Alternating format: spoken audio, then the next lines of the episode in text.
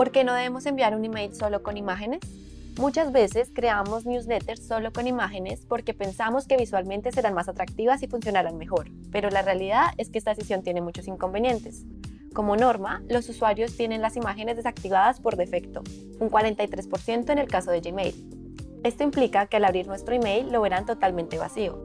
Por otro lado, los spammers suelen crear emails solo con imágenes, porque así pueden ofuscar en ellos palabras que como texto no podrían incluir, y para proteger a sus usuarios, los filtros anti-spam suelen bloquearlos o marcar estos emails como no deseados.